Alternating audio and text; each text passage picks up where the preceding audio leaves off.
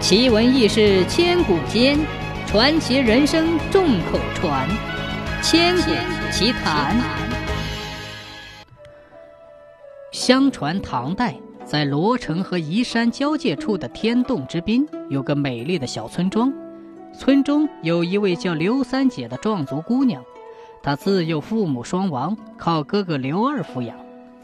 兄妹二人以打柴捕鱼为生，相依为命。刘三姐不但勤劳聪明，纺纱织布是众人夸赞的巧手，而且长得宛如出水芙蓉一般，容貌绝伦。尤其是探长唱山歌，她的山歌闻名遐迩，故远近的歌手经常聚集其村，争相与她对歌学歌。刘三姐常用山歌唱出穷人的心声和不平，故而触犯了土豪劣绅的利益。当地财主莫怀仁贪其美貌，欲占为妾，遭到他的拒绝和奚落，便怀恨在心。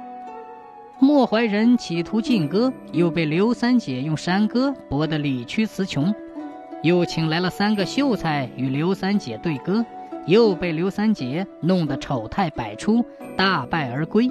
莫怀仁恼羞成怒，不惜耗费家财去勾结官府。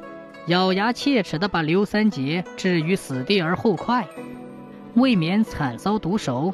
刘三姐协同哥哥，在众乡亲的帮助下，趁天黑乘竹筏，顺流天河直下龙江后，入柳江，辗转来到柳州，在小龙潭村边的余峰山东麓小岩洞居住。据说来到柳州以后，刘三姐那忠厚老实的哥哥刘二心有余悸。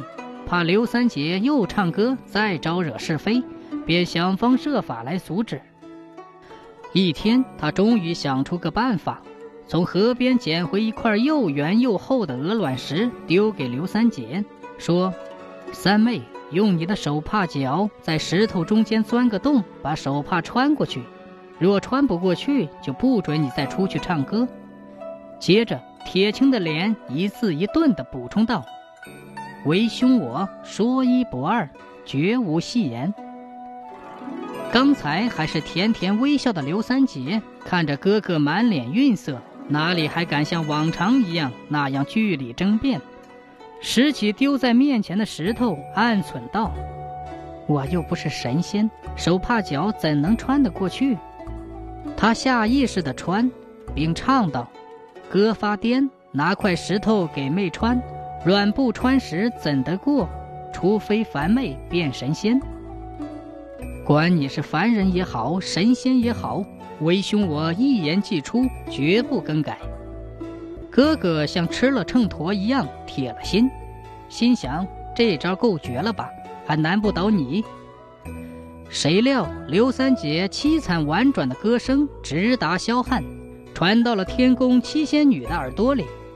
七仙女非常感动，恐刘三姐从此割断失传，于是施展法术，从发上取下一根头发簪，甩袖向凡间的刘三姐手中的石块射去，不偏不歪，把石头穿了一个圆圆的洞。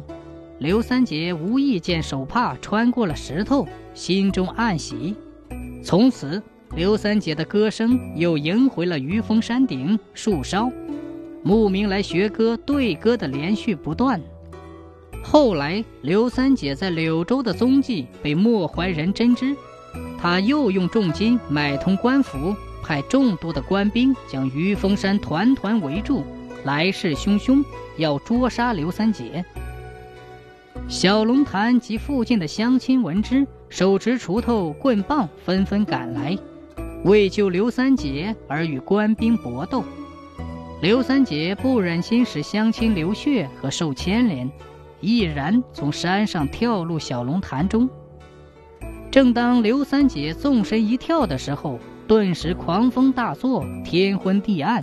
随着一道红光，一条金色的大鲤鱼从小龙潭中冲出，把刘三姐驮住，飞向了云霄。刘三姐就这样骑着鱼上了天，到天宫成了歌仙。